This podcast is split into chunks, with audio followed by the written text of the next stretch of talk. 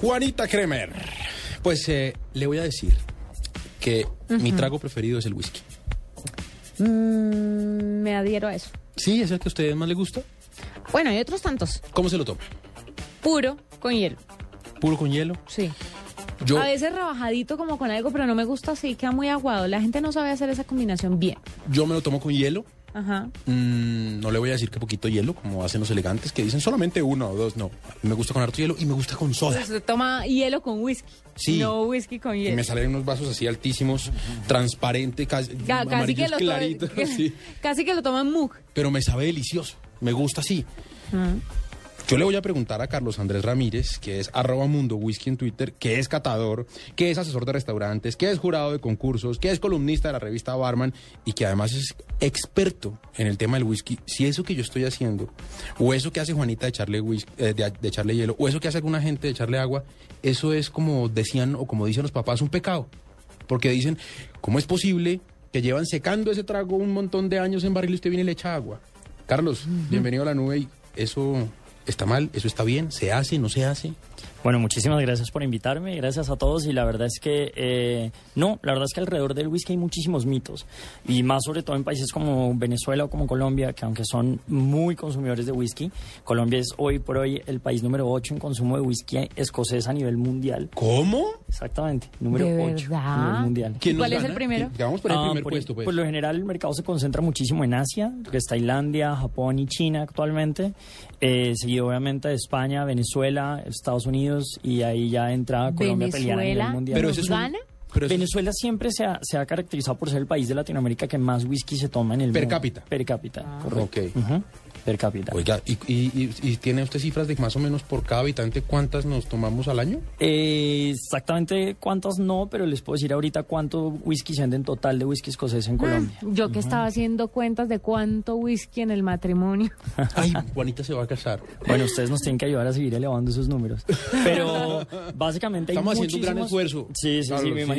Hay muchos, hay muchos mitos alrededor del whisky. Uno de los más comunes es si es pecado agregarle agua o no. Y la realidad es que en el proceso en el que, en el que se elabora, el whisky sale a 68 grados de alcohol por volumen. Y esta graduación alcohólica se debe a los procesos de destilaciones que tiene, a todas las impurezas que queremos eliminar. Y luego, antes de embotellarlo, lo tenemos que reducir a 40 grados de alcohol, que por ley esa es la graduación alcohólica que todos los scotch se deben embotellar.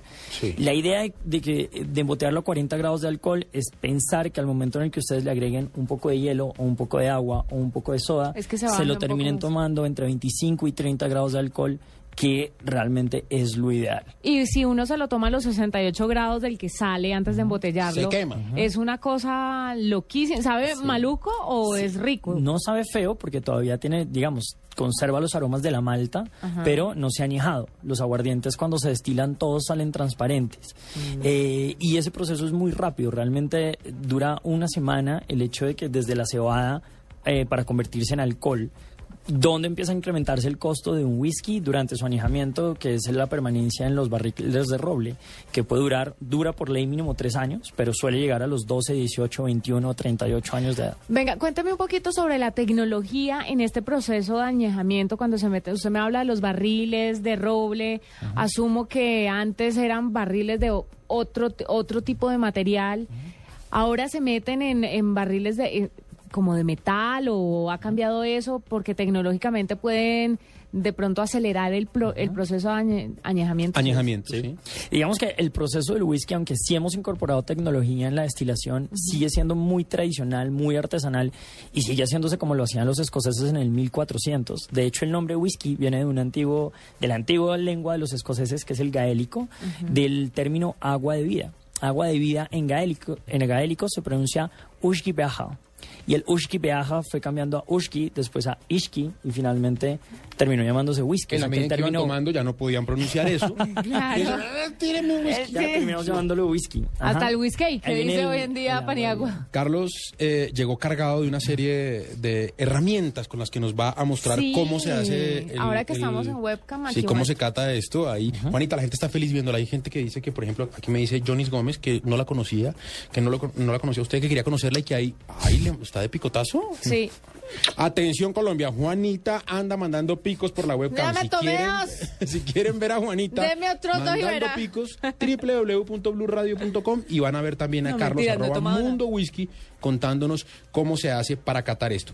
Oiga, Carlos, también entiendo que el proceso de verificación de que la mezcla, porque eh, el whisky en últimas es la mezcla de una serie de whiskies. Y que el proceso de verificación o el que determina si el whisky está bien o no mezclado es muy manual. Es, eh, digo, pues no manual, perdón, eh, es, es muy humano y es un tipo que escogen para que huela y determine si quedó bien la mezcla o no. ¿Es así o a eso se le ha metido un poquito de tecnología? Pues como, como le estaba diciendo a Juanita, desde el 1400 que llevan haciendo whisky los escoceses, el proceso termina siendo muy artesanal y es lo básico. Lo que nosotros hacemos es tomar la malta, que es básicamente la cebada, Sí. pasarla por el proceso de malteado para eh, poder fermentarla y llegar a 8 grados de alcohol. Hasta ahí es básicamente el mismo proceso que hacen, de hecho, los productores de cerveza. Una vez obtenemos esa cerveza, lo llevamos a unos alambiques, donde son unos conos en cobre. El cobre es el material utilizado porque es el que más impurezas elimina. Se destila dos veces y el resultado final es whisky recién destilado, que todavía no le llamamos whisky, sino le llamamos eh, New Spirit o recién espirituoso, Sí. de 68 grados de alcohol. Hasta ahí el proceso, como les decía, se ha mantenido igual. Tomable. Eh, es, es muy fuerte. De hecho, tengo muestras acá, pero no traje. Pero el whisky recién destilado es muy, muy, muy fuerte. De Ay, hecho, le nos va a arder y nos quema muchísimo la ¿En lengua. serio? Pero es interesantísimo probarlo también. Eh, hasta ahí, digamos que eso era lo que se tomaba en Escocia tradicionalmente. Y se hacía así. Y se hacía así. Tal cual, Cuando empezó el, el ser humano a meter licores y vinos en los barriles, cuando empezó a comercializar. Y se dio cuenta que el barro se rompía, el, vi- el vidrio se rompía, la madera era lo mejor. Pero después de unos años, ese producto que ya estaba envasado en barriles costaba más y sabía más rico. De hecho, hay documentos de vino que traían de Europa al Nuevo Mundo y el vino que no se vendía acá, que se devolvía cuando llegaba a Europa, costaba más y le llamaban vino viajado. Porque había ido, había regresado y había estado en contacto con la madera y es mucho más rico. Y eso le pasó al whisky también. El, solo usamos por ley dos tipos de barriles. Barriles americanos que han sido curados con bourbon previamente Sí. y barriles curados con jerez en España. Porque el jerez le da unas notas al whisky escocés a cuero, a chocolate negro, a ciruelas, a uvas pasas. Y, eso por nos gusta en qué- el whisky. ¿Por qué el roble? ¿Por qué no Otra madera. cedro? También, ensayo, ensayo y error. El ser humano probó con todo y el roble es la única madera y de hecho de las 300 variedades de roble que hay, son solo dos, el roble americano, el roble blanco americano y el roble europeo, el que sirve para añejar vinos y licores. Y tiene una particularidad y es que cuando llenas estos barriles es impermeable al líquido, es decir, no se va a desocupar por las, por Sí, los, por las por las filtraciones. pero no es permeable al aire. Entonces hay interacción entre el oxígeno y el whisky y eso es lo que nosotros llamamos la microoxigenación y es la magia y finalmente es por lo que ustedes, los que nos están viendo y ustedes que me invitaron acá, pagan cuando compran una botella de whisky Pero- porque el whisky se evapora 2% Claro. al año de ese, de ese barril. Entonces, en, a, los, a los 18 años yo he perdido el 25% de la barrica. Y eso vale Y ese es el costo y eso es lo que nosotros llamamos la porción de los Ah. ángeles porque Eso se la toman allá en el cielo. ¿no? entre más años de añejamiento, Es más, más caro. caro. porque usted está perdiendo más whisky. Es correcto. Por una botella de 38 años que nosotros hacemos, hemos perdido exactamente una. ¿no? Ah, ¿qué le parece? ¿Una botella de 38 años? Sí, hay una botella de 38 años que se llama Royal Salud, 38 Sí, años de edad, buenísimo. se consigue acá en Colombia. Debe ser barata. Es espectacular, no es muy no es muy económica, pero la verdad vale la pena que alguna vez lo prueben porque es un whisky muy muy añejo. Yo le digo a la gente cuando destapamos esas botellas, ¿qué estaba haciendo usted hace 38 años, no? Y eso fue lo que duró ese whisky quieto en un barril sin moverse. Venga, ¿por qué no hacerlo de metal? De, de, otro, de Sí, otro tipo de, de cosas que ahora con la tecnología pueden ponerle filtros para que el aire entre, salga Entre y que no sí. se les escape esa parte que se les escapa con el roble. Porque no habría, no sería interesante, ¿no? No habría esa interacción. El metal no le aporta nada positivo a los licores y a los vinos. Y si se le echa el guito de pronto? Eh, digamos que en los vinos está pasando, Juanita. Hay Sí. vinos muy baratos que los fermentan en, en acero inoxidable y le prefieren meterles unas tablas o unas duelas de roble para que cojan un poquito de sabor y sacarlos al mercado más económico. Claro, con pastillas de canela uno es le correcto. mete Una la- infusión de, de madera, por así decirlo. Ah, lo máximo, pero, no saben igual. No saben igual y en el whisky no es permitido. Las leyes, la Scotch Whisky Association es una, es una organización que legisla y regula toda la producción de whisky en Escocia. No. Es tremendamente dura, está regulada por, la, por, el, por el Ministerio de, de Agricultura de Escocia, del Reino Unido, perdón, y bueno, y, y la verdad es que controlan desde la calidad del barril hasta el mínimo de tiempo que tiene, el grado de alcohol. Carlos, ya sabemos que indiscutiblemente el whisky entre más añejo es más caro, ya nos explica por qué. Pero existe la posibilidad de que a mí por alguna razón me guste más porque me sepa más rico un whisky de solo 8 años Sí. que uno de 24. Sí, ya des- después de hablar del, de si es pecado agregarle agua o hielo, ¿no? Y mi mensaje realmente como, como embajador de Chivas, lo que me gusta decir es a mí es el whisky está hecho porque cada uno se lo tome como más le guste, Echa lo que quiera. lo que quiera. Una cosa es catarlo y otra cosa es sentarse con los amigos a Sí, disfrutar. es que el trago es para disfrutar, no Y importa hecho, usted qué le eche. Hay que, después le, le mando a Juanita unas recetas buenísimas de unas mezclas que hay con whisky. Ah, yo pensé que unas botellitas y yo... También, para que las mezcles, también, por supuesto.